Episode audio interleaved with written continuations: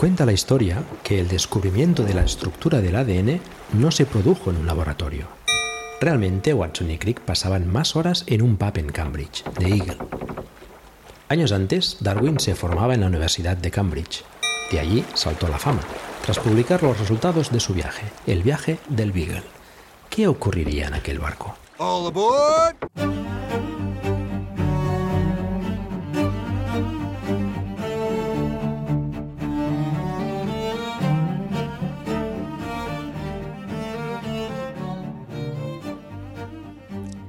Bienvenidos y bienvenidas a La Taberna del Beagle, un podcast en el que nos sentamos tranquilamente a hablar sobre nuestras inquietudes en la vida.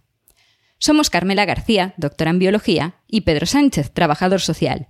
Y en este capítulo 13 del mes de octubre de 2023, ya en nuestra nueva temporada, vamos a hablar de lenguas. Nos queda una silla en la mesa. ¿Te apuntas? Arracha el león, Pedro. Buenas tardes. Te iba a contar yo hoy una cosa. ¿Tú Cuéntame. en qué idioma me has escuchado a mí hablar de ciencia? Castellano. Siempre, ¿verdad? Eh, siempre, sí. Desde que yo te conozco. No significa que igual en algún momento no lo hayas hecho en inglés o en galego, pero yo te he escuchado siempre en castellano. ¿Y si te dijese que yo hasta los 18 años nunca estudié nada de ciencia en castellano? Pues eh, lo entendería porque tienes una edad en la que te habrás escalorizado en, en el galego normativo ese vuestro que tenéis, ¿no? Sí. ¿Y supone esto un problema? ¿Tú crees que yo tengo problemas para hablar de ciencia en castellano? No, teniendo en cuenta que la lengua de la ciencia mm, siempre me ha parecido el inglés, que es donde se publican todos los papers, pues eh, hacer ciencia en castellano, habiendo estudiado en gallego la mayor parte de tu vida y habiendo vivido en un país en donde se hablaba alemán, francés y... y- ¿Cómo es? ¿Romanche es la otra? No. E italiano. Sí, pero hay una cuarta, la, la autóstona. Romanche. Romanche, vale. Eh, pues no sé, hombre, me hubiera extrañado que hubieras publicado en el Nature un artículo en Romanche. De hecho, supongo. Mira, esta es una duda. Luego te la voy a preguntar. Si las revistas de ciencia publican en algo que no sea inglés. Sí, yo envío muchos artículos en castellano. Hay revistas Ah, en castellano. Pero tienes que hacer el abstract en inglés, ¿a que sí? Sí. Hasta yo tuve que hacer el abstract en inglés de una cosa que escribí una vez. En general tienes que enviar el título y el resumen también en inglés si lo estás enviando a una revista española. ¿Y alguna vez has traducido a sabiendas algo que habías desarrollado en castellano para que tuviera más eh, audiencia? No entiendo. Sí, ¿A qué te refieres? vale, imagínate, te van a publicar un artículo en Nature. Has hecho la investigación en el CSIC, me lo invento, ¿eh? Eh, tu equipo de investigación eh, habla en castellano. La investigación la habéis anotado y habéis tomado todos los datos en castellano, que esto no sé si se hace o cómo se hace. Luego, luego nos lo dices si quieres. Y de pronto te sale la posibilidad de publicar el paper en Nature o en Science. ¿En cuál prefieres? En la buena. Me da la igual. buena. Vale.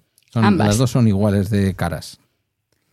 Eh, para comprar y para publicar, las dos. Que Esto ya una vez me lo explicaste.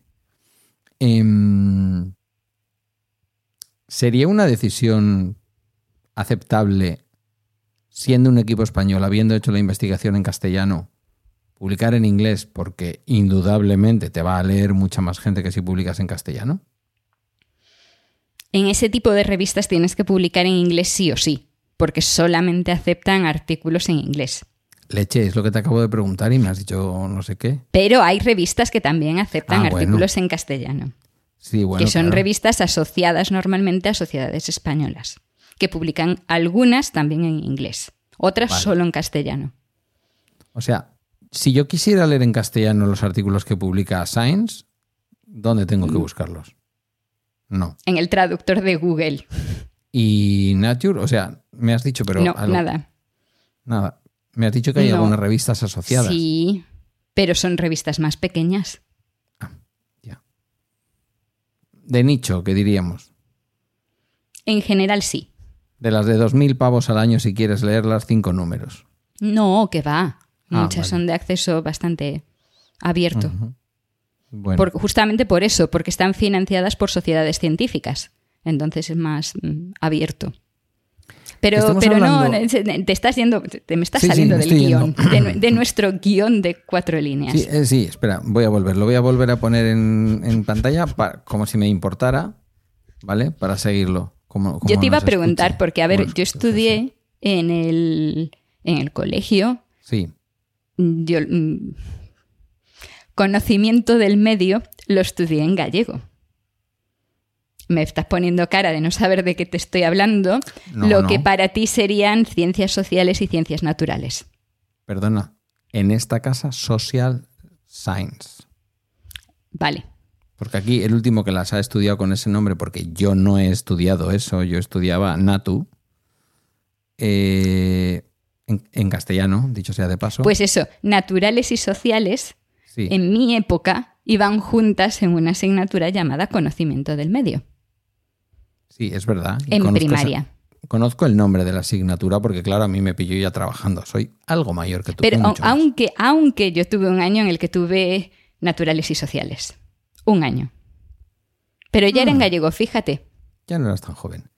Em, No, es que mi colegio iba tarde. Ah, bueno, eso puede ser también. Yo estudié todo en castellano.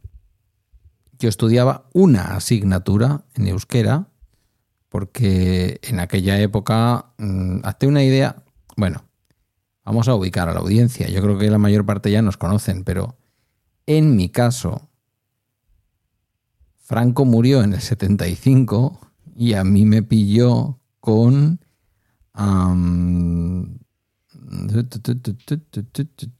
con siete años, Vale, cuando yo nací, Franco llevaba 10 años muerto.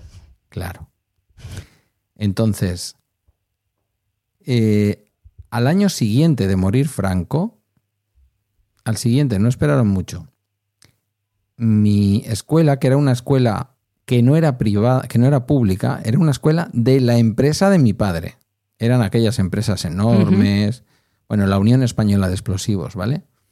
Entonces, teníamos una escuela, igual que teníamos un polideportivo, el único que había en Galdácano, por cierto, en aquella época.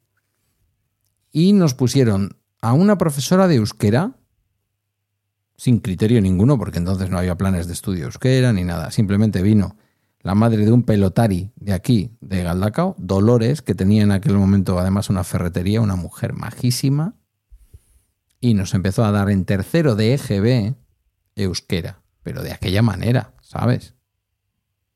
Para aprender a decir cosicas.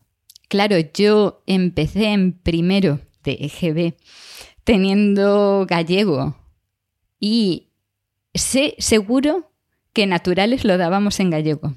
El resto no, no estoy segura. Vale, pero ahora... y luego, cuando Sí. pasé a estar en primaria, teníamos conocimiento del medio, conocimiento do medio, gallego como tal, y alguna otra asignatura, pero ahí ya iban bailando un poco más, porque además mi colegio, como era un poquito así, de aquella manera, tendía a evitar dar asignaturas en gallego. Mm. Mientras que cuando me pasé al instituto, ahí teníamos ya más clases en gallego. Yo diría que cuando yo paso en quinto de GB de estar en un colegio que tenía monjas para las niñas y maestros para los niños, está- estábamos segregados, ¿eh? No estábamos segregados ni, ni con cuatro años ni con cinco. Se ve que a los seis años a las criaturas les nace algo sexual, lo que sea, y entonces ya con seis años ya te separan. Una cosa En mi cole extraña. separaban antes, antes de que estuviese yo, ¿eh? yo ya no. Pero cuando empezaron a entrar niños, porque mi, mi colegio era de niñas inicialmente, Mm. cuando empezaron a entrar niños, a los niños los separaban para gimnasia. Mm. Vale, por lo que sea. por lo que sea. En gimnasia había más riesgo de, yo qué sé, vete tú a saber. Pero, pero cuando estaba yo ya éramos más o menos mitad y mitad y ya teníamos todo juntos. Vale, y ahora, en tu país pequeño y en mi país pequeño, eh, ¿cómo se da la educación? Quiero decir, mm, vosotros ahora en Galicia Bueno, lo digo como si vivieras en Galicia. Es complicado. como tienes sobrinas, tienes criaturas por allí y tienes gente, me consta, en el entorno educativo. La pregunta es, ¿cómo se da la educación? ¿Hay modelos distintos? ¿Solo gallego, solo castellano? ¿Gente que decide estudiar en un modelo que es bilingüe? Eh, algo así había en Euskadi que ya te digo yo que de facto ha desaparecido. ¿eh? A ver, lo habitual es que se intente lo que se estaba intentando en los últimos años que estuve yo en, la educación pública mm, obligatoria, que es intentar llegar al 50-50 una vez que quitas las lenguas extranjeras.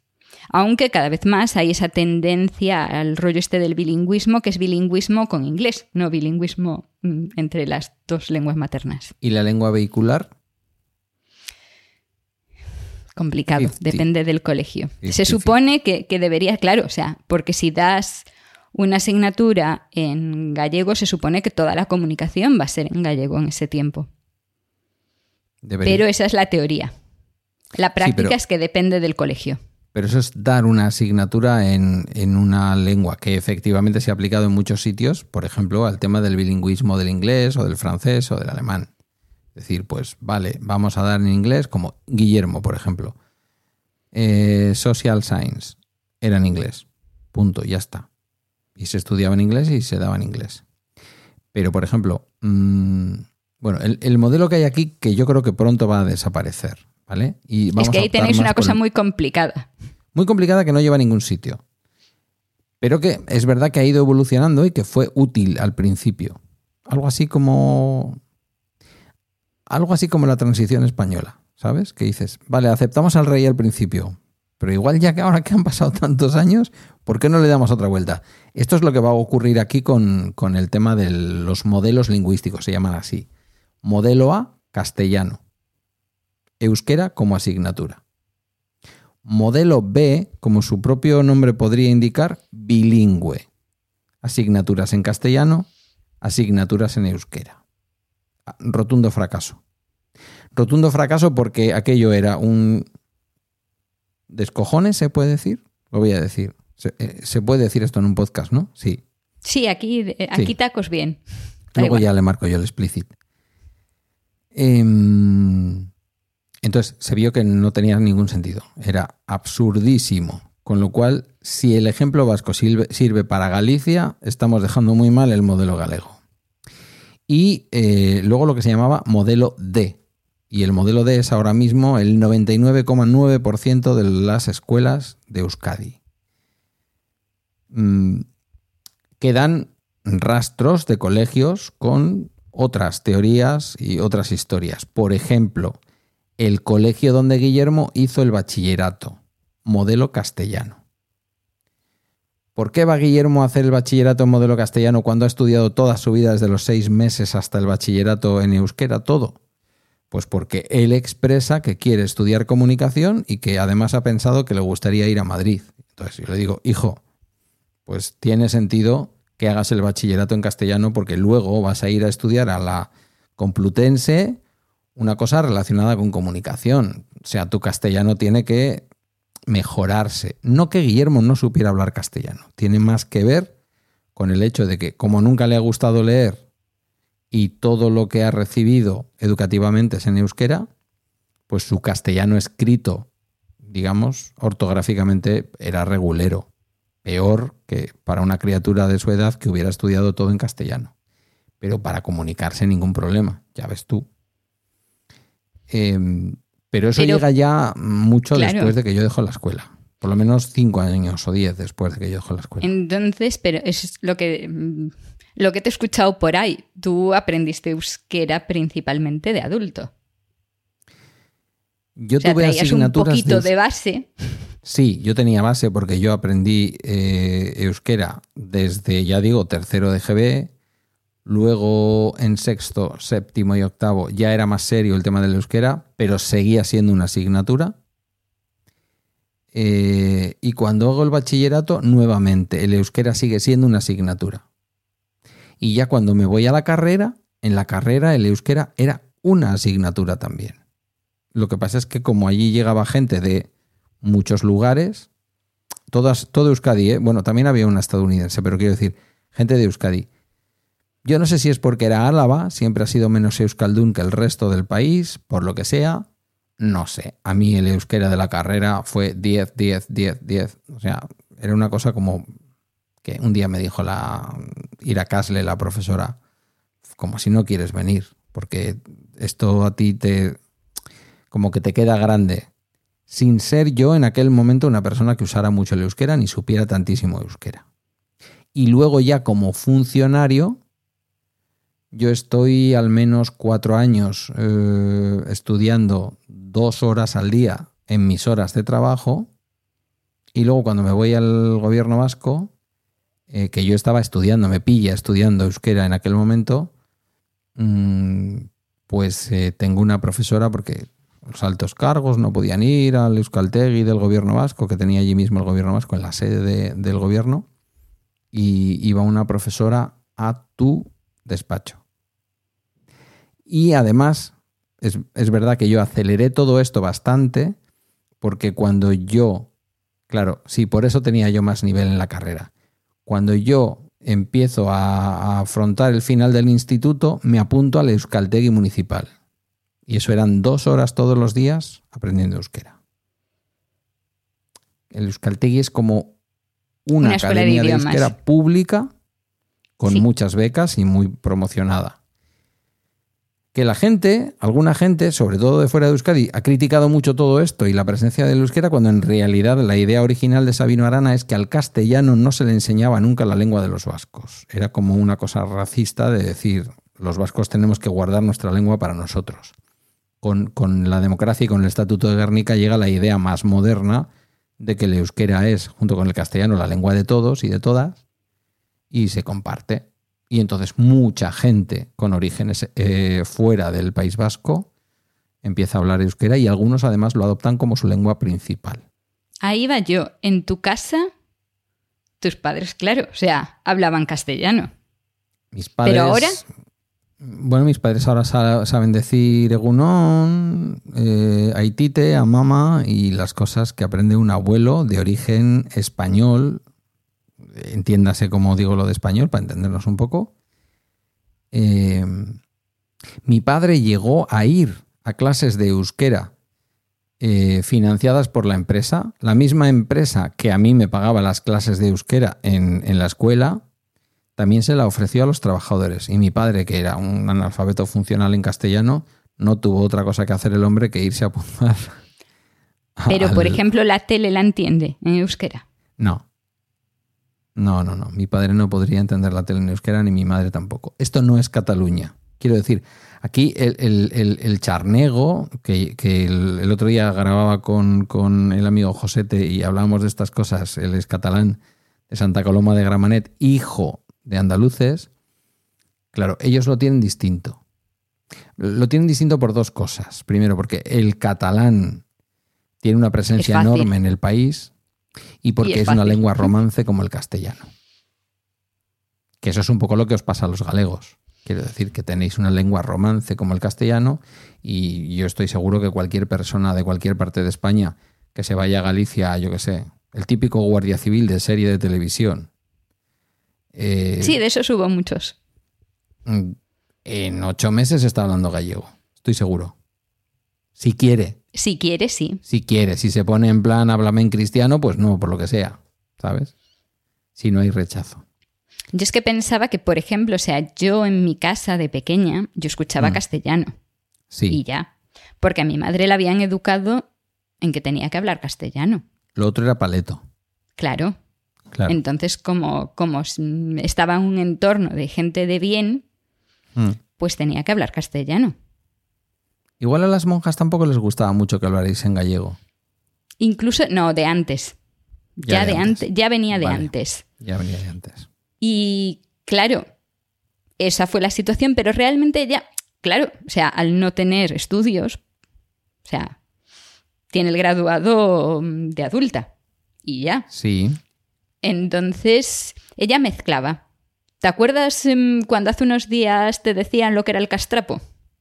Sí, pero me lo decía Gaby desde Nueva Gales del Sur y me decía que seguramente tú a lo mejor Decías que esa era una manera muy rara de llamarle a las cosas. No, no, lo llamamos exactamente igual cuando estás Vale. hablando castellano, pero utilizas em, expresiones, eh, estructuras gramaticales del gallego.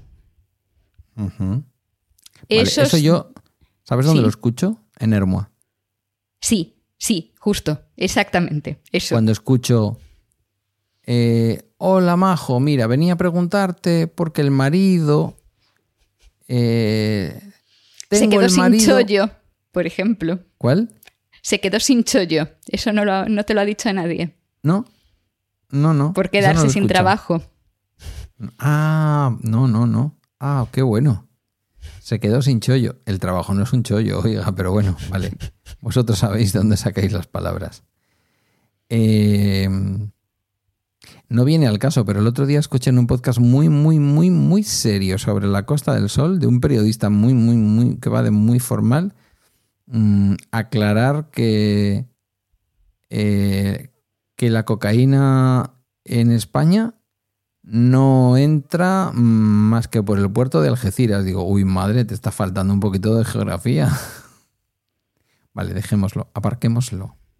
Vamos a dejar los tópicos de los lugares. Callar comentario al respecto. Callémonos, sí. Me acordé de ti, por lo que sea, no sé. Pues eso, vamos, que mi madre ha hablado siempre eso. Pero Mm. desde que está con su pareja actual, habla gallego. Entonces a mí me intenta hablar en... porque él habla gallego. Porque Por- él es de un pueblo en el que se habla gallego. Gallego, gallego. Vale, eso es lo que te voy a decir. ¿Es una cuestión de orígenes? ¿Es una cuestión de cultura? ¿O es una cuestión Es una política? cuestión de origen. Porque también hay cuestión política en todo esto. En este caso es puramente de origen. Y ella, hablando con él, cambia mucho a gallego, pero luego cuando me habla a mí, tiene tendencia a volver a hablarme en castellano. Pese a que yo a él le hablo gallego. Sí, pero esto está descrito. Esto está descrito. Mira, cuando, cuando Sí, es Teresa la y yo fuimos. Sí, sí, sí. Cu- Cuando Teresa y yo fuimos a, a, mm, buscar plaza para Guillermo, que estaba en su tripa con seis meses de embarazo, eh, a la Icastola de Galdácano, eh, le preguntamos a la directora, que también es verdad que en aquel momento coincidía que la directora era la profesora de castellano. Y le dijimos que Teresa era Euskaldunberri, que se dice, es decir, nueva hablante del euskera, que se diferencia del Euskaldunsarra en que no ha sido tu lengua materna, la has aprendido. Eh, porque Teresa tiene los tres perfiles, hay cuatro, pero bueno, el cuarto es más técnico y es otra historia. Los tres perfiles que habitualmente se piden en la administración los tiene completos, ¿vale? Yo me quedé a puertas del segundo y luego ya lo dejé y ahí se quedó. Entonces, le contamos cuál era nuestro contexto y le dijimos si eso era un problema, como mucha gente fuera de aquí se imagina, y ya digo, ya hago un spoiler, no es ningún problema, que la criatura fuera a estudiar completamente en euskera, a ver en qué lengua le hablábamos. Nos miró la directora como las vacas al tren y dice, en castellano, en vuestra lengua materna, en aquella lengua en la que los sentimientos y el amor os salen de manera natural. Porque si no, el crío va a pensar que sois idiotas. Sí, más o menos. Entonces, que una mujer que trabajaba como directora de una Icastola, ni más ni menos, nos dijera eso, me pareció un síntoma de estar muy bien enfocada la enseñanza que iba a recibir nuestro hijo. Y así fue. Entonces, yo a Guillermo ya de adulto le he querido hablar muchas veces en euskera, porque fíjate que hay conversaciones triviales en las que los dos, él por supuestísimo, y yo también, tengo nivel como para hablar con él, de fútbol, de lo que sea y no hay manera. Es un poco lo que tú dices, solo que el mundo al revés. En mi caso yo lo intento por una cuestión, no quisiera llamar ideológica, sino de actitud, por darle presencia a la lengua minoritaria, a la que tiene más dificultades, ¿no? Y Guillermo no lo ve. ¿Por qué? Porque no es natural para él hablarme a mí en euskera. Que es un poco lo que le puede pasar a, a tu madre contigo. Eh, Sí, para mí en sí el cambio viene más a raíz del instituto, que es cuando yo me empiezo a rodear de gente que habla principalmente gallego y entonces para mí empieza a hacerse natural hablar en gallego. Y luego también en la universidad. Entonces, bueno, a ver, es una situación difícil porque para mí es de- depende mucho de la situación en la que en la que me encuentro, qué es lo que me va a salir como, como primera reacción. Pero es que además el gallego que hablo, yo hablo dos gallegos distintos. El normativo. Esto también, esto, esto también te lo, te lo han explicado ya. Me, me gusta Claro. Sí, que pero- alguien se haya adelantado para mm, que yo no tenga que soltar todo el rollo. No, pero tú ya me lo has contado alguna vez. Lo del gallego normativo, que es lo que aquí llamamos euskera batúa o unificado, Sí. y luego lo que aquí llamamos, bueno, en algunos casos directamente son pues el vizcaíno, el guipuzcoano, el labordano, el que se habla en la Purdi, en, en la región costera de, la, de la Euskal francesa, eh, y, el, y el navarro que es más compartido entre las dos Navarras. La Navarra del, la Navarra, la zona norte de la Navarra española, que es donde realmente se habla más euskera, porque la zona de la ribera tiene muy poquito euskera, ya más cerca de, de Aragón y así, y La Rioja. Pero la zona cercana a la frontera con Suberoa, con, con la parte interior del País Vasco francés, eh, tienen un euskera más parecido, ¿no? Serían como las distintas variantes, hay más, yo no soy ningún experto, que me perdonen los que saben de esto, serían como las distintas variantes y luego hay una cosa muy bonita que decimos, que aquí se dice euskalki, que es eh, el euskera de un pueblo concreto. La gente que sabe de euskera, cuando viene Galdácano, te dice que se nota la influencia del euskera de la comarca de Guernica y el euskera de la comarca del el Valle de Arratia, que es un valle que luego subes la montaña y estás en Álava, ¿no? Eh, porque son las dos zonas de donde vinieron los hablantes del euskera a, a lo que entonces era una aldea más pequeñita que era Galdácano. Todo eso es una maravilla, es una riqueza. Yo lo comparo con la biodiversidad. Me parece que es una cosa que no se puede perder. Entonces, Yo es que sí, sí que puedo diferenciar, por ejemplo, una persona de un lado de la ría del otro lado de la ría. Por la forma tan- de hablar. Tanto como un lado de la ría a otro, eso ya es tela, ¿eh? Uy, sí, tenemos nuestras peculiaridades. No.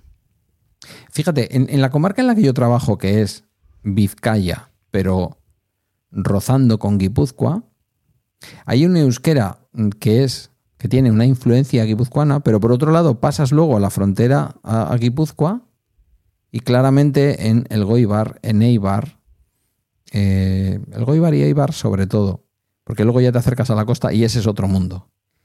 Eh, hay una influencia muy grande del euskera vizcaíno. Entonces, bueno, eso es bonito. Mm, Me falta información, fíjate, tú no sé si la tienes del gallego, pero me falta información de la producción científica en euskera. Eh, evidentemente, Te puedo Sí. decir que existe. sí, sí, claro, tú la conocerás mejor que yo, seguramente. Es limitada, Existir. obviamente, pero existe. Sí, tiene que existir, porque. Lo que pasa es que es eso, o sea, no hay revistas científicas en euskera, pero sí hay un montón de sitios en los que se recogen resultados científicos en euskera. Pues mira, no lo sabía y me alegro. Me lo suponía porque evidentemente nuestra lengua, o una de nuestras dos lenguas, porque en eso a mí también me gusta reivindicar el castellano como mi propia lengua también, y como una lengua también del país, por historia, por muchas cosas, ¿no? no, no hay, la guerra de las lenguas es una cosa completamente artificial. Eso ya lo sabemos los que, los que vivimos en, en medio de esta mezcla tan, tan chula, ¿no? Mm, claro, es que en general hoy en día ya publicar una revista, incluso en castellano, que es una lengua grande, es difícil, porque cuesta mucho el papel. Lo hemos visto, muchas revistas que llevamos leyendo. Ah, no, o sea, cuando digo revista ya me refiero a revista online, conste, Ah, bueno, online, vale. pero bueno. registrada con su ISBN y todas estas cosas, vaya. Sí, sí. No, revistas en papel, uff, uff, de eso. ¿Y, y en gallego tenéis algún medio de comunicación científico en, en galego? Hay webs que recogen noticias Webs. científicas en, en gallego. Quizá no, mm, no todo lo que me gustaría, pero, pero existir existen. Y, ese, y a ver, o sea, yo en la carrera tuve no tuve una asignatura de gallego, yo tuve asignaturas en gallego. Ajá. Y si venías de fuera, pues buena suerte. Porque yo tengo al final de mi carrera un papelito que dice que mi carrera se ha dado en tres idiomas.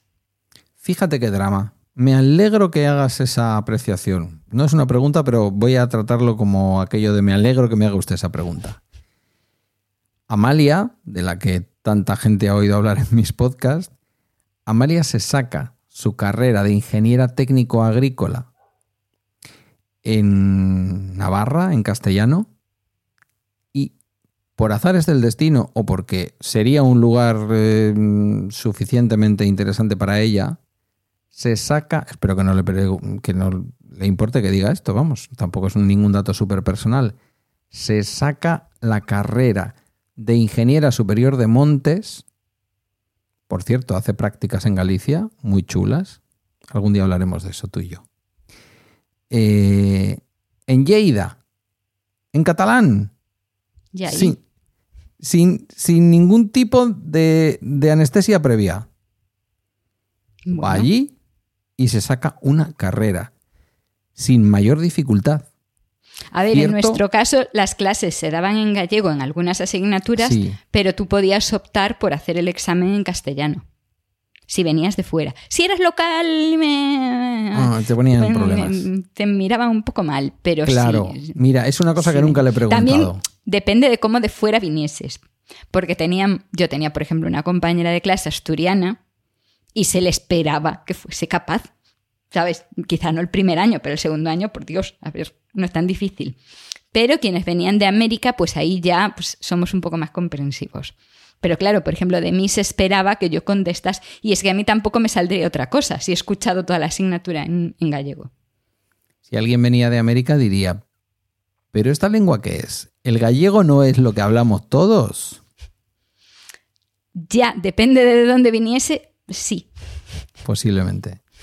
Nunca le he preguntado a Amalia si ella escribía los exámenes en catalán. Supongo que no.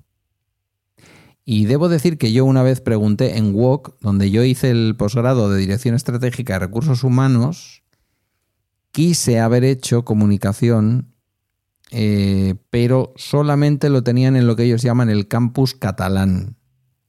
Y muy amablemente me dijeron, que los materiales estaban en catalán, que las clases se daban en catalán, que la experiencia de otros castellano parlantes era que no había ningún problema para seguir las asignaturas y que cuando había alternativas a los materiales en castellano te las facilitaban y que te permitían hacer el examen en castellano como es lógico.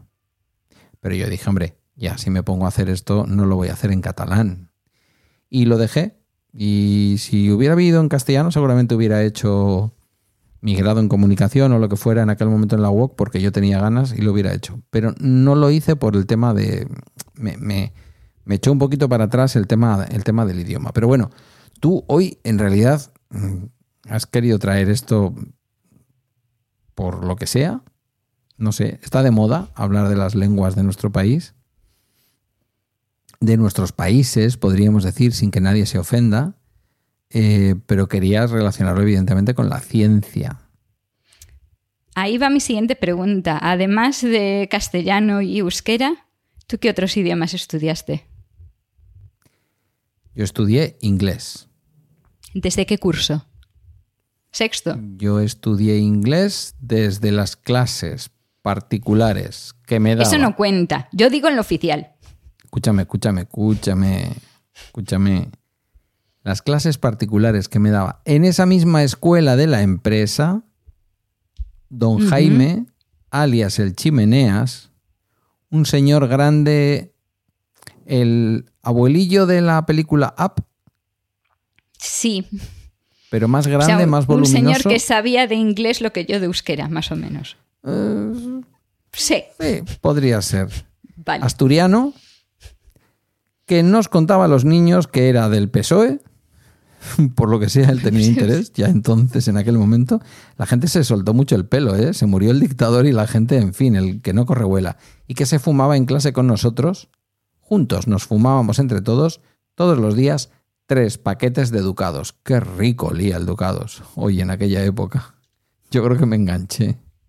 No solo eso, sino que nos mandaba a Iñaki Ruiz, Iñaki, si escuchas esto, un saludo, a Iñaki Ruiz y a mí todas las tardes Mientras que los que no se quedaban a inglés se iban y nosotros volvíamos, eh, por 500 pesetas al, al mes que pagaba mi madre por esas clases, al mismo profesor que gratis nos daba clases el resto del día, eh, íbamos a comprarle a un bar que había como a 150 metros de la escuela los tres paquetes de educados que se iba a fumar al día siguiente.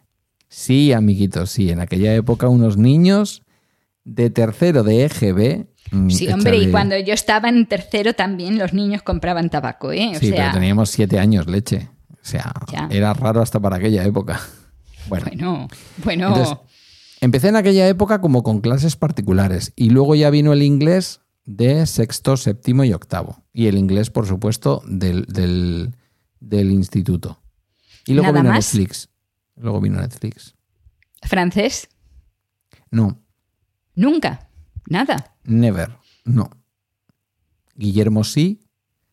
Eh, explicación de la, de la profesora, de la directora de la Icastola cuando matriculamos a Guillermo. Estudiará eh, inglés para poder salir hablándolo, cosa que ha ocurrido. Eh, de aquella manera, pero ha ocurrido. El- eh, la criatura se ha sacado sin hacer nada el, el first, que esto es una cosa que yo necesitaría estudiar. Y además, yo creo que lo conté en algún podcast. Y además con niveles de advance en lo que es eh, lenguaje oral, escuchar y hablar. Em, y entonces el francés lo ha dado como dábamos nosotros en el instituto, o bueno, daba yo, ahora me cuentas tú tu película, el inglés, que es clases de inglés. Y él tenía clases de francés. Entonces él es capaz de ir a Francia conmigo, que nos iremos además, nos vamos a ir el trío Calavera, su novia él y yo, en, en noviembre, y él sería capaz de decir, eh, bonsoir, yo m'appelle Guillermo. No sé si algo más. Es que se olvida también, voy a decir, en mi defensa, por otra parte. No, a ver, yo estudié inglés desde tercero, Luego te cuento una anécdota. Ya De fuera del alguien- micrófono, ¿no? De alguien de esta red. No, con micrófono abierto. Uy, Sí, sí, de alguien de esta red. De, voy a decirlo en plan machista, de la esposa de alguien de esta red que también es de esta red. Sigue, sigue, perdón. ah, pues a ver, yo empecé en tercero. Hmm. En sí yo fui, claro, o sea, como iba con esto de la implantación de la LOCSE, fui el segundo curso que tuvo inglés desde tercero. Mm. Y en tercero y cuarto, como teníamos a un profesor que habían contratado a propósito para eso, más A o menos bien. Bien, ¿no? O sea, dentro de lo que cabe cuando estás enseñando a niños que no tienen ni idea de inglés. ¿Qué pasa? Acabó cuarto y podríamos decir así más o menos que el inglés que yo sabía, que me habían enseñado al acabar cuarto, Sí, venía siendo el mismo que luego tenía al acabar cuarto, pero de eso. Vale. porque no hubo, no hubo gran cambio en medio. Bueno, en tercero y cuarto de eso un poco más, ya en el instituto, pero el, el resto de años hasta segundo de eso, mm, nada, Y no diste asignaturas en inglés. no. No, por Dios. No. ¿Y cómo aprendiste tú el inglés para irte a un país a, a investigar? Espera, porque Ah, en primero perdón. de eso, además, empecé con francés Oh my God. Y estuve en clases de francés pues los cuatro años de la ESO y primero de bachillerato. O sea, asignatura de inglés, asignatura de francés. Sí. Ujú. En eh, segundo de bachillerato me fui a la escuela de idiomas Ah, bueno, eso ya palabras mayores. y hice segundo, cuando era todavía cinco años, hice segundo de inglés y de francés, Que eso sería ya un first. más o menos. Pero tampoco te creas, o sea, yo sí me sabía la gramática y todo esto, pero a mí si me soltabas en la calle, capacidad nula de comunicarme. En la carrera más bien poco de inglés, el francés ya se quedó en el pasado para siempre. Y al empezar el doctorado, ahí me espabilé con el inglés. Mucho, Pero por tu cuenta. claro. Concretamente con una cosa llamada torrent. Mm, que no es ese pueblo de la comunidad valenciana. No, es ese sitio en donde salen series y cosas en el idioma original. Entonces, claro, primero con subtítulos en castellano, luego con subtítulos en inglés, luego ya sin subtítulos porque una tiene sus ansias y para qué esperar a que saquen los subtítulos. Y así poco a poco. Pero realmente yo llegué a mm, eso, a acabar la carrera con, sí, sabiendo gramática, sabiendo vocabulario, pero siendo totalmente incapaz de comunicarme con fluidez en inglés. El francés se quedó ahí, está en algún sitio en mi cerebro, y luego ya en, Suiza, como soy masoca, me metí en clases de alemán. Claro, porque era el cantón. No era, necesario en absoluto. No, pero, era. No porque era el cantón donde vivías, pero seguramente que en Berna se hablaban todos los idiomas. No, en Berna se habla alemán y punto. ¿Y si tú vas a en francés, te miran raro? Te van a entender, van a intentar contestarte en alemán, en la administración sí tienen las cosas en francés también, pero bueno. Van a intentar contestarte en comillas, alemán, cierro comillas. Sí, bueno, bueno, eso. Pero piensa que yo trabajaba en Zúrich y en Zúrich se habla alemán y ya. Además, un alemán distinto al alemán de Berna, para ponerme las cosas más fáciles. Ah, qué bien. Pero bueno, en la academia, de todas maneras, eh, todo Dios hablaba inglés. Quiero decir, tú te has entendido ahí con griegos y con gente en, inglés. Fíjate, curioso el ejemplo. Una de las primeras personas con las que tuve que matarme a hablar, porque no había otra, fue con un chico griego. Al poco de empezar mi doctorado vino de visita y me lo soltaron en el laboratorio. Claro, o sea, mm, mm, tienes que hacer algo, ¿no? O sea, tienes que comunicarte. Y entonces, por la fuerza empiezas a intentar hablar. Luego, claro, ya me fui a Estados Unidos un par de meses y estas cosas. Qué pena que no fuera italiano. También sé un poco de italiano, por otras circunstancias. No, no, lo digo por hablar italiano ni, ni estaba haciendo ningún chiste de lo guapos que son los italianos y los ligones. No, no. No lo digo por eso. Lo digo porque qué fácil es hablar inglés con un italiano que habla inglés como tú. O con un alemán. También. Sí. En realidad casi Porque es como que, como que se, entiende. Casi con cualquiera que no sea inglés. Correcto. y tiene que ver, y tú y yo lo sabemos, esto tiene que ver con una cosa muy interesante que me enseñó el otro día el bueno de Gabriel. Yo no lo sabía. ¿Qué dijo? ¿8, 9, 11? No sé cuántas vocales dijo que hay en inglés. Eh, no me acuerdo. En fin, quiero decir, cuando dice que hay tantas vocales son las nuestras, pero con. pasa un poco en el catalán. Pere. Sí, pero espera, ¿cuántas vocales tenéis en euskera? Cinco. Ah, claro, nosotros tenemos. cristiana. No, coño, nosotros tenemos siete. Es que, bueno, lo vuestro es cristiano regular. Sois unos celtas, como me decían el otro día que no había celtas en Galicia. Digo, no, que va. Del duro para Porque, arriba. Porque, a ver, la, E y la O nosotros la tenemos abierta y cerrada. Claro. No, nosotros no. Es verdad que tenemos algunas consonantes raras que para vosotros... Algunas, algunas, dice. Sí, son muy difíciles. Por ejemplo, Catalina se escribe con K, con dos T's y sin la A final, pero no se lee Catalin, se lee Cachalin.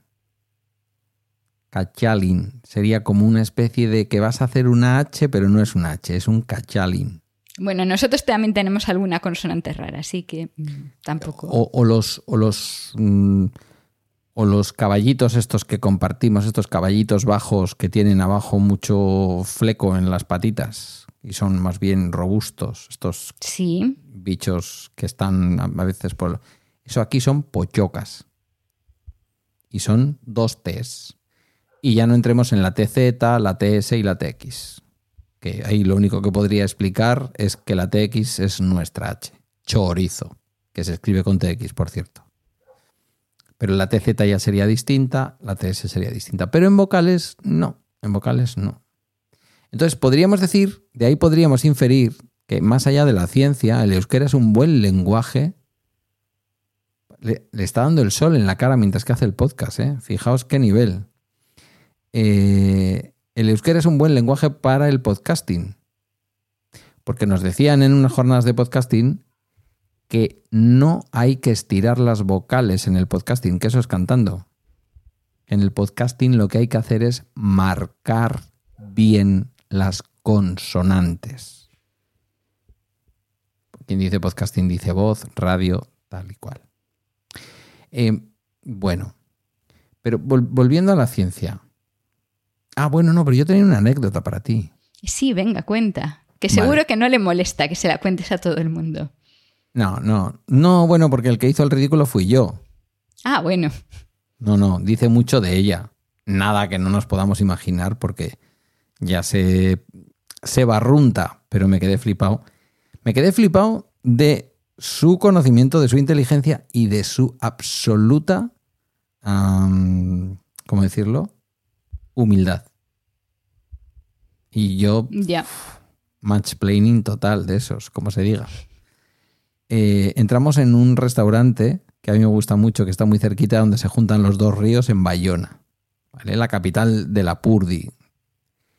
Y euskera no se habla mucho en la costa, desgraciadamente en la costa del País Vasco francés, en el interior sí, pero en la costa no.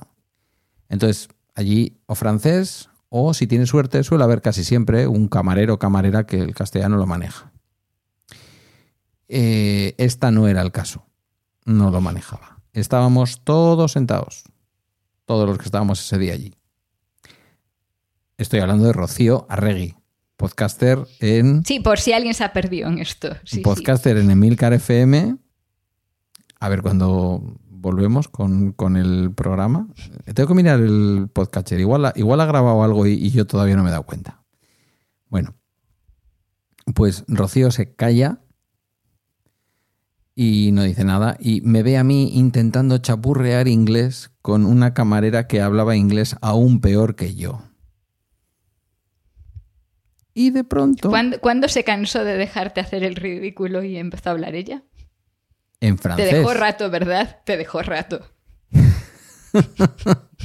Lo suficiente como para sentir un poquito de apuro y, decirle a la camarera, I'm sorry, I, I, I don't know uh, that my friend knows uh, uh, French o no sé qué le dije, algo así, porque yo ya estaba nervioso y perdido. Eh, se puso a hablar en perfecto francés.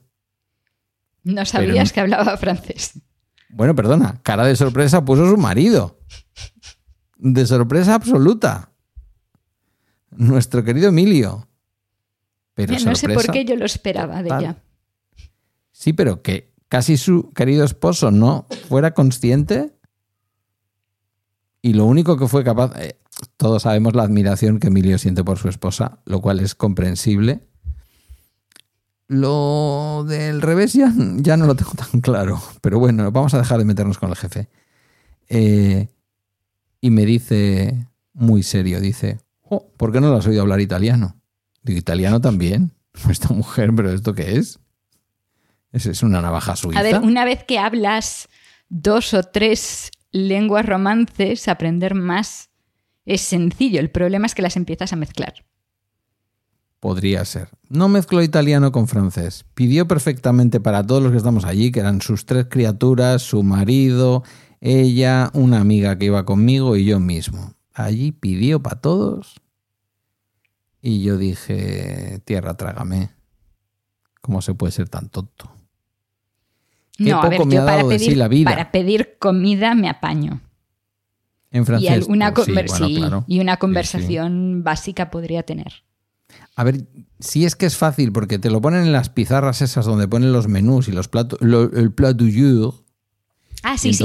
Si puedo leer y solamente tengo que decir yo quiero esto, el que es entonces más fácil. Me costaría más, recordar cómo se dice algo porque, claro, o sea, mm, estoy pensando en algo y me viene la palabra en cinco idiomas antes de dar con el correcto. Pero si tú ves escrito boeuf o algo así, ya sabes que eso es una ternera. Como la copa de un pino. ¿Cómo te la hayan preparado? Ya eso ya es un poco más raro. Pero sabes lo que hay. Eh, en fin, bueno, nada, la anécdota del día lingüística. Pero a ver, tú decías en, ciencia, en ciencia se hace casi todo en inglés, pero realmente eso nos genera muchos problemas. ¿Por qué? Porque el inglés que se habla en el mundo científico no es el inglés que estudiamos en una academia. O no debería. Porque al final intentamos homogenizarlo.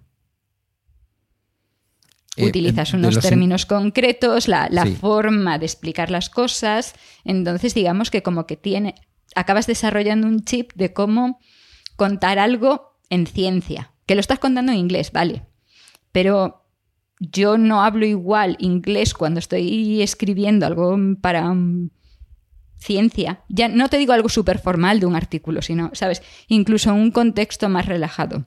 Si, estoy habla- si estuviese hablando en un laboratorio sobre experimentos, estaría hablando un inglés diferente del que estaría hablando en un restaurante en Londres.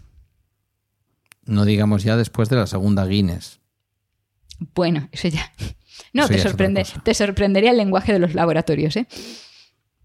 Pero vamos, es eso, o sea, al Pero final es un poco pues intentas... tecnicismo, ¿no? Una cierta germanía científica.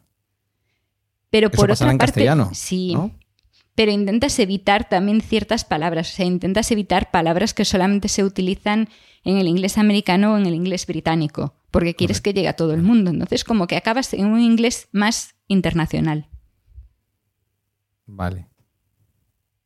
pero pierdes.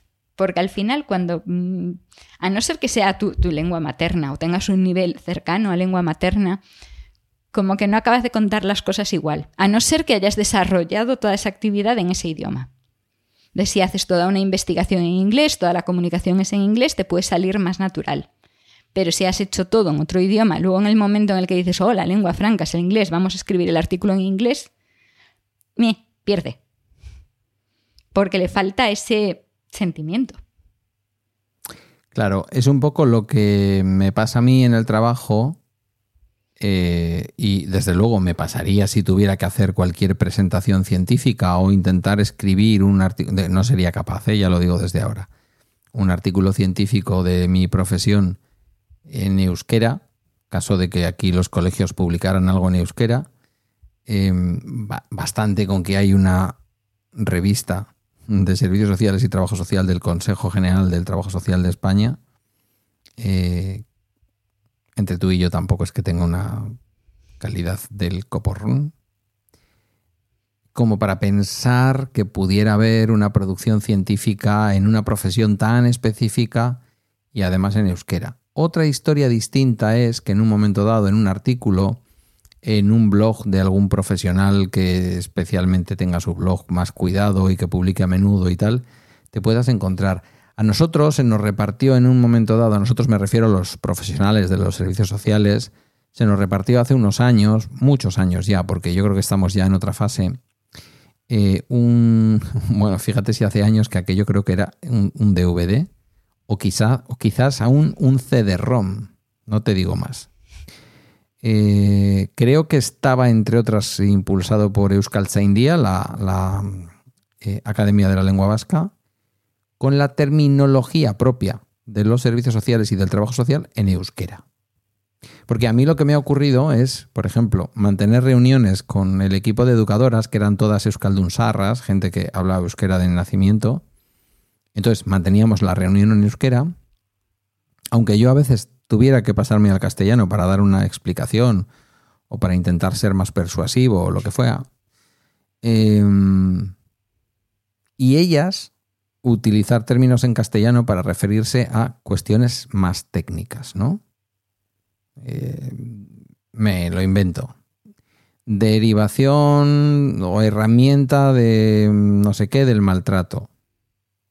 Pues aunque el gobierno vasco ya hace ese esfuerzo de que todo está bilinguado y todo tiene un nombre en euskera y en castellano, eh, seguimos utilizando en el día a día, incluso aunque estés en una conversación en, en euskera con una compañera, sigues pasándote en determinados términos un poco técnicos, en algún acrónimo, por ejemplo, sigues utilizando el acrónimo en castellano, aunque tiene su acrónimo en euskera también, pero se usa menos. Que sería el equivalente a que en ciencia usemos la palabra en inglés muchas veces, Correcto. aunque haya una palabra en castellano. Sí. Sí, que eso era un poco también lo que hablábamos el otro día con, con Gabriel, ¿no? Eh, esa- en, el caso de la ciencia puede ser una necesidad para entenderse, Pero a veces también en el mundo del postureo y en el mundo de las redes sociales, pues el utilizar determinados, que si el hype, que si no sé qué, dices, pues habla de la emoción, habla de la expectativa, pero no suena igual. Porque tiene como otro charm, tiene otro encanto, tiene otra, ¿sabes? Y que parezca, si yo digo charm, mal pronunciado seguro, que yo sé algo de francés. Que vaya a saber yo francés. Pues a ver, fíjate, hace, hace poco estaba escribiendo un artículo. O sea, yo saco artículos así un poco como churros, ¿no? O sea, al final es mi trabajo. Escribo en inglés de forma natural, del tirón. Pero este artículo tenía que recoger las opiniones de pacientes. Y no les pasas, perdón, ¿no les pasas nunca, nunca, nunca un corrector de inglés? ¿A qué te refieres? O sea, Word tiene un corrector ahí que si metes la pata corrige igual que en castellano. Y ya. A veces algunos clientes piden mandarlo a un revisor nativo, que suele decir vale.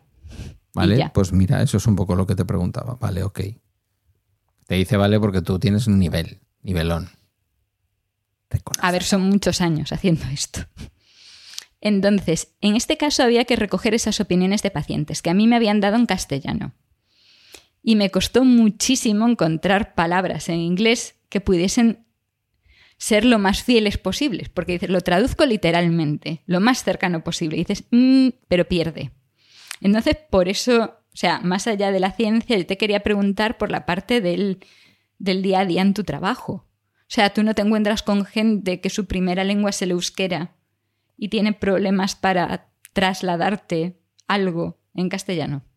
O que utilice palabras en euskera porque no le sale la palabra correcta en castellano. Teníamos un educador. Saludos, Asier. Eh, este en castellano no ha llegado hasta, a esta altura del, podcast. Eh, por cierto, remero de la trainera de Ondarroa, visitante habitual de tu tierra, para intentar ganar a las traineras de tu tierra, por supuesto, y a las cántabras y a las asturianas. Eh, que digas remero ya me suena súper raro, así que imagínate lo que es el lenguaje de cada uno. Te he dicho remero, ojo, he dicho remero para utilizar la lengua común, ¿eh? Mira si estoy sí, bien he tenido que pensar, mi cabeza ha tenido que traducir eso para saber a qué te Pero remero sabes lo que es y si te digo a Raúl Lari lo hubiera sabido. No. Vale, pues ya está, por eso he usado remero. Yo nunca le diría remero. Pero bueno. Eh, tenía euskera de Ondarroa. O como dirían ellos, Ondarru. ¿Vale? Em, no sé con qué pueblo te lo podría comparar de Galicia, porque dime un pueblo de costa donde hablen muy cerrado. Venga, hazte amigos. A ver. piensa. Está pensando. Cuando ¿eh? yo era adolescente, con quienes más nos metíamos por el acento cerrado, dentro de lo que es la costa cercana, era con los de Boiro. Boiro. Vale. Pues sería como Boiro. O como uno de una aldea muy cerrada de Ourense. Me sirve igual, ¿vale? Em, y hace poco, hace poco, una compañera que ha estado muy poquito tiempo con nosotros, que es de un pueblo que tú y yo conocemos por referencia de una amiga común. Bueno, yo lo conozco porque lo conozco. Tú lo conoces por ser el lugar de vacaciones de una amiga común, ¿vale? Cerquita del pueblo donde yo trabajo, pero ya en la costa guipuzcoana, ¿vale? Ajá. Eh, después de estar unos tres o cuatro meses con nosotros, eh, le ofrecieron un trabajo mejor y se fue, como es lógico. Hay trabajos, incluso hay trabajos mejores que en nuestro departamento. Fíjate, si, fíjate si hay buenos trabajos. Bueno, ella se iba de funcionaria también, ¿eh? Ah, bueno pero a un pueblo de costa en, un precioso pueblo, Zarauz, sin ir más lejos, o como diríamos en euskera, Zarauz, eh, de jefa de juventud, creo, de directora de juventud para lo joven que ella era, ¿eh? Y me dice cuando se va, muy maja, muy maja, un cielo de chavala. Eh, me dice cuando se va, jo, pues he estado aquí súper bien y además me ha venido muy bien practicar castellano durante estos meses. Claro, para un vizcaíno, para un vizcaíno urbanita, es flipante escucharle a una persona que lo raro en su día a día es escuchar castellano. Lo más chulo de esto, aunque me vuelva a alejar un poco de la ciencia, es que un país no se desvertebra porque esto ocurra. No sé si me explico. Bilbao y su entorno es muy castellano parlante, Vitoria no digamos, Guipúzcoa es muy euskoparlante, el interior de, Vizcaya es muy euskoparlante, con pequeñas islas como Hermoa y alguna otra, y no pasa nada. No pasa absolutamente nada, nos entendemos. Claro, esto sí, esto que voy a decir sí vuelve a entroncar con la ciencia. Al final la misión del científico o de la científica, según decía un profesor mío de sociología, es acumular generar un aumento del conocimiento humano por acumulación. Lo que tú publicas, lo coge alguien o tu propio equipo y se sigue investigando sobre eso. O le interesa a un equipo nuevo que está en la otra parte del mundo y de pronto le da un enfoque nuevo y tú lo has contado muchas veces en bacteriófagos, lo has contado en cuarentena, me lo has contado a mí sin micrófono, como de una cosa que descubre alguien y que es muy importante que eso se haya podido descubrir, un funcionamiento de un, yo que sé, de una célula, de un ADN, de lo que sea. De ahí sale después una investigación que es importante para algo y que terminan dando el premio Nobel a otro. Pero el inicio de ese proceso se inicia en otro lado, ¿no? Entonces, qué importante es poder tener una herramienta de comunicación que todo el mundo pueda entender para Mm, insisto, para poder generar eh, una ampliación del conocimiento y de la cultura humana. No sé si esto es uniformar o no es uniformar, y no sé cómo se puede llevar el hecho de que lenguas como el euskera o el gallego o el castellano se utilicen para la creación científica, para la publicación, para la investigación, y luego poder encontrar un lugar donde compartir eso en una lengua, en una lengua común ¿no? y hacer compatible esas dos cosas. Es que, por ejemplo, muchísima investigación científica en el campo de los fagos se perdió por estar en ruso. Eso te lo hemos oído los que te escuchamos en bacteriófagos. Entonces, claro, o sea, al final sí buscaron una lengua común, ahí estaban buscando una lengua común, había un montón de centros que buscaron su lengua común y su lengua común era el ruso en ese momento. ¿Te lo hemos escuchado o me lo has contado a mí? No lo sé. Puede que, puede que me lo hayas escuchado alguna vez. Es que si no has hecho un episodio de eso, eh, amerita, como diría nuestro jefe, amerita un episodio. ¿eh? Pero claro, por otra parte, ¿qué, ¿qué, hacemos? Imponemos el inglés sin más. Entonces se pierden esos detalles, se pierde, se dificulta mucho el proceso. Por eso, desde mi perspectiva, es bien que todos tengamos un conocimiento común pero sin perder lo que es también propio. O sea, yo pienso, por ejemplo, y vuelvo al, principio, yo pienso en mi madre que cuando va al médico, para ella es más fácil utilizar algunas palabras que a lo mejor alguien de Valladolid no entiende. Claro. Igual que para contar muchas cosas, yo para describir algunas situaciones voy a utilizar palabras en gallego por el simple hecho de que no existe una palabra en castellano que diga exactamente lo mismo. Claro. Mira, yo he sido testigo en mi despacho. Eh, bueno, sí, he sido testigo de muchas cosas. Yo he visto arder naves más allá de Orión. Pero hay una cosa que me la han repetido varias veces, sobre todo aquellos eh, ciudadanos del norte de Marruecos que han desarrollado más conciencia política, que no son ni mucho menos demasiada gente, Em, estoy hablando de una zona que fue protectorado español o, al menos España estuvo ocupando hasta que empezó toda la guerra con Marruecos y ah, donde estaba por allí un... Había un señor gallego, por cierto, por allí, pegando tiros. Todo esto parece ser que es mentira, que es algo que, os estáis inventando. Ahora, en, estos momentos, la gente dice que eso nunca ocurrió. Ah, España, responsabilidades en Marruecos, ninguna. Yo lo digo sin maldad, es un hecho histórico que estuvimos allí. Se puede visitar un museo muy poco sospechoso de rojo peligroso como es el Museo del Ejército en el Alcázar de Toledo, que cuando yo lo visité todavía tenía, mm, en fin, ciertos homenajes al fascismo, estaba de ministro, del de, ministro eh, Bono.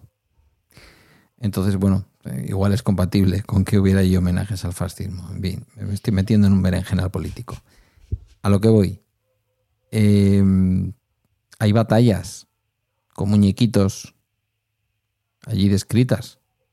Sí, sí, sí, vale, sí, el idioma, a lo que ibas. La guerra de Marruecos. Entonces, no sé, sí. pero que me dices que hay gente que dice que no existió, pues yo que sé, que vayan a, que vayan a la escuela. Eh,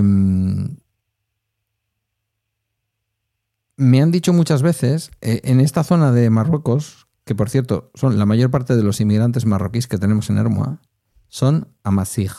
A ellos les gusta hacerse llamar amazigh, que viene a ser traducido como hombres libres. Y hablan una lengua que es el tamazigh. Y alguien dirá, ¿de qué está hablando este? Bereber, leche. Hablamos de bereber. ¿Por qué no les gusta bereber? Venga, tú que eres una mujer leída. Bereber es como lo llamamos nosotros. ¿De dónde viene? Venga, que estamos hablando de lenguaje, etimología de bereber. Ah, eso tú que eres el de letras. Bárbaros. Que vienen los bárbaros, ¿te acuerdas? Sí, sí, claro. A todos los celtas, los celtíberos, eran bárbaros. Los romanos les llamaban bárbaros. Los pueblos bárbaros que invadieron la península, sí. Por lo que sea, por lo que sea, a estos ciudadanos, vamos a llamarles bereberes para entendernos, pero a ellos les gusta que se les llame amazigh, eh, no les gusta lo de bárbaros, porque no parece bonito, no son bárbaros.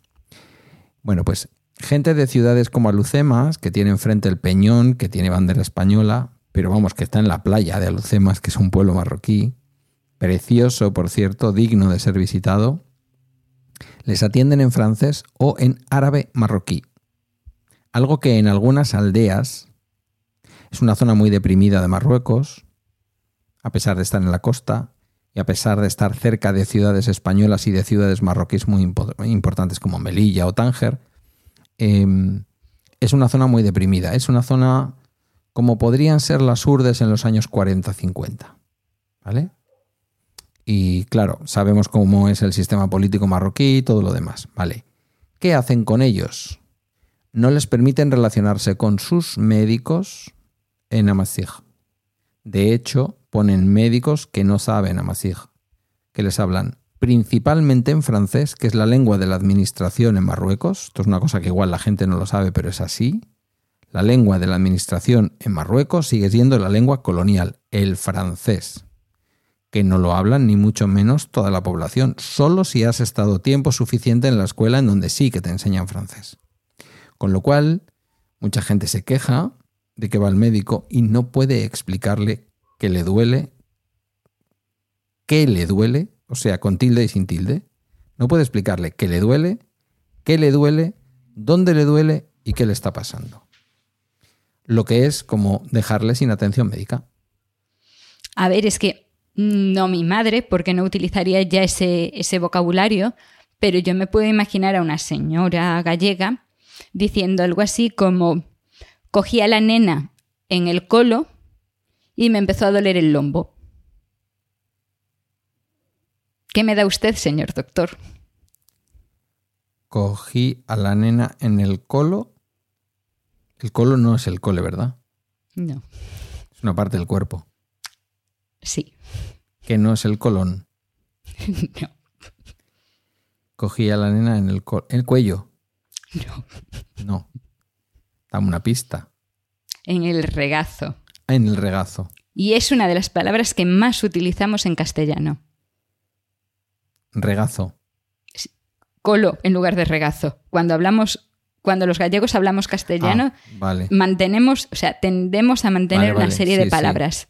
y una de ellas es colo. ¿Y qué es lo que le dolía a la señora? El lombo. Eh, ¿La espalda? Claro. Las lumbares. Ah, mira qué bien. Ahí sí, ahí, ¿ves cómo ahí sí sabías de la etimología de la palabra? Pero claro, o sea, ahí es se, se perdería totalmente. O sea, eh, no, el médico no sería capaz de entender lo que le está diciendo esa señora. Salvo que cuando saca su plaza de médico en el servicio galego de, Sa de Saúde. Saúde, me iba a salir Saudade. Podríais tener también un servicio galego de Saudade, ¿eh? también te lo digo. Lo que pasa es que tendría sedes en Argentina, en Australia, en otros países. En Portugal, los portugueses tienen mucho lo de la saudade, tenemos ahí un problemilla con los portugueses, ¿eh? Porque, porque tiene una connotación ligeramente distinta en la saudade en gallego y en portugués. Mm, la verdad es que yo casi todo lo que sé de saudade lo sé por... Mm, ¿Cómo se llamaba esta señora que cantaba Mornas de Cabo Verde? Ay. Cesaria Évora. Me parece, luego te mando una, canción para, que, para poder sobreescribir esa memoria y que tengas la idea gallega de saudade. Claro, es que esta lo que dice es saudade, saudade de mia terra San Niklaus. Una isla que se llama, una ciudad de una isla que se llama San Nicolás, en Cabo Verde. Ella cantaba descalza en Lisboa. Sí, en París. a ver, ahí sí es cierto que ahí, ahí no, notarías un matiz de diferencia. Porque en, esa, en esa frase tendría un significado muy parecido al gallego. ¿Es como la añoranza de la tierra o no? Es parecido, pero eso es la morriña. que no es, lo mismo que la saudade. Ya, ¿sabes lo que me influye a mí? La canción de Julio Iglesias, Teno morriña, teno saudade de estar leixos de esos lugares. Sí, en mi caso, ese no, gallego no. Gallego acento Miami. Mal, Hombre, pero es de su época en la que estuvo a punto de ser portero del Real Madrid, pero bueno, en fin. Sí, pero no habló gallego en su vida. Bueno, no. Vale. ¿Pero era de origen gallego o no? El padre. El padre. Oh, el padre, me era, dices, dices, era como si, ¿sabes? O sea, sigue vivo, te recuerdo. El padre no. Pero el hijo sí. Bueno, madre mía, por ahí seguirá haciendo niños. Cumplió años hace poco, la semana pasada. ¿Se saben cuántos? ¿80? Le felicito el emérito. Plantear tú y yo. Somos. Yo por eso entiendo que somos el podcast estrella de, de la red Emilcar FM. Lo entiendo, lo entiendo, claro. O sea, planteamos hacer un podcast sobre la lengua y la ciencia y terminamos hablando de Julio Iglesias. Tiene, esto tiene, eh, es nivel. O sea, esto, esto en cualquier momento nos lo pilla. Esto es la preparación del guion. Ya, vale. ¿Sabes? El detalle ahí. Em, Luego todo el mundo, ¿sabes que en el fondo creen que está guionizado? Venga, no mientas. Hay gente que cree que está guionizado. No digo que no mientas con el tema del guion. Todo el mundo sabe que vamos ahora por la página decimoséptima. La estoy viendo, aquí está en Pages. Ahora pone lenguas para la comunicación, servicios sociales. Sí, pero de eso, de, lo que, de eso ya estábamos hablando. Sí. A mí me pasa una cosa, mira, intento atender en euskera. Te quedan cinco minutos a todo esto. Sí, intento atender en euskera y lo que me falta es, y, he dado con esta palabra hace poco a raíz de todo el tema del copywriting y la escritura persuasiva, me he dado cuenta que hay también una lengua persuasiva. Sí. Entra una persona en tu despacho, viene triste, ha perdido un ser querido. No es que la quieras poner alegre, porque eso sería absurdo y muy poco profesional, pero quieres acogerla, intentar convencerla de cómo tiene que seguir la vida, de que tiene que hacer su duelo, lo que sea, lo que te haya tocado ese día atender. Si yo hago eso en euskera, pierdo mi capacidad de utilizar el lenguaje persuasivo, que creo que es una de mis es uno de mis valores profesionales. Hablar con alguien y colocarle en una posición distinta, ayudarle, mejor dicho, a que él se coloque o a que ella se coloque en una posición distinta a la que tenía cuando llegó. Eh, entiendo, no sé si a ti te pasa eso con el inglés, entiendo que con el gallego y el castellano no tienes ningún problema con eso, pero en mi caso, que no tengo el euskera como lengua materna, eso sea, es, más una lengua utilitaria. No es una lengua en la que yo sea capaz de convencer, por, decirlo así. No, yo, puedo convencer en otros idiomas porque, porque he estado muchos años haciendo eso. Pero sí es cierto que, por ejemplo, cuando me cabreo, tiendo a cambiar a gallego, si, el, si la situación me lo permite. Y si no cambio a gallego, entonces sale el acento gallego. Y de repente mi acento se empieza a multiplicar y eso es eh, señal de que estoy muy cabreada. Vale, entiendo. Nos ha salido un episodio hoy más de ciencias sociales que de ciencias naturales, que no está mal. Bueno, ¿eh? también es de vez en cuando está bien, ¿no? Sí, no está mal, no está mal. Pero bueno. Eh, a bordo del Beagle había alguien que no hablara inglés o que hablara principalmente en, en- principalmente en otros idiomas. ¿Sabemos de algún tipo que hablara gaélico? Que Esto Pues no lo sé, pero, pero probablemente había alguien, o sea, quizá no al salir y al empezar el viaje, pero según fue avanzando el viaje, probablemente sí había gente que no hablase inglés, al menos no como primera lengua. Pero no te tienes que ir tan atrás. Muchos barcos pesqueros en la actualidad tienen una tripulación que no tienen un idioma común. Hombre, ya te digo. Más de la mitad de la tripulación sin focos de noche no se les ve. Eso pasa en todos los puertos del Cantábrico. Sí, Es así. y el castellano así de aquella manera. Eso sí, fíjate, creo que las personas que conozco que más idiomas chapurrean son marineros. Un amor en cada puerto. Bueno, hay que sobrevivir también. O sea, Sí, si a ti te dejan en un puerto, tienes que salir, tienes que comer, tienes que dormir, tienes que lo que sea, pues claro, un poco de un poquito al Ese, menos. e- ese último gesto y ese lo que sea no me lo esperaba, la verdad. Pero bueno, no, no son propios de una señorita. Has sido tú el que lo has interpretado, yo no he dicho nada. Sí, sí, claro. Sí, claro, ahora he sido yo el que lo he interpretado. ¿Un piquito? Venga, anda. que eres una crack. Eh, Que ya, yo no sé qué está que pasando. aprenda, ¿eh? que. Actualización de Safari. Me, No se toques, me están no actualizando toques. todas las cosas. Qué barbaridad, por Dios. Uy, ha desatado a alguien. en- en- han desatado a alguien en Cupertino. Y le está dando al botón de actualizar todo.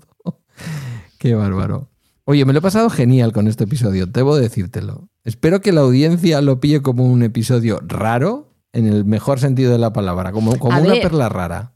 si la idea es que no se trata de separar las lenguas, si la idea es de aprender cuantas más lenguas mejor, porque nos facilita comunicarnos más. Amiga, Había que tú venías aquí a vendernos tu mensaje de gallega roja. Vale, haber empezado por ahí. O sea que todo esto tiene que ver con todo lo que pasó en el Parlamento.